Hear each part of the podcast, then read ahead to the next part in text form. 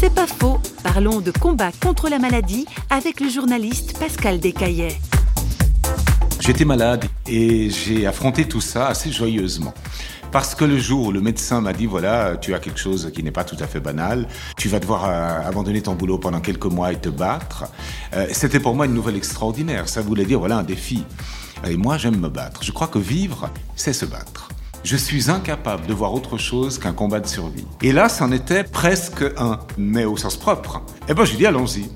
Si des gens maintenant m'entendent, qui sont euh, dans des périodes comme cela, j'ai envie de leur dire simplement, tenez bon, battez-vous, ne vous rendez jamais.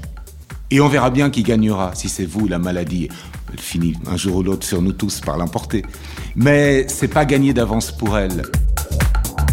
C'est pas faux, vous a été proposé par parole.ch.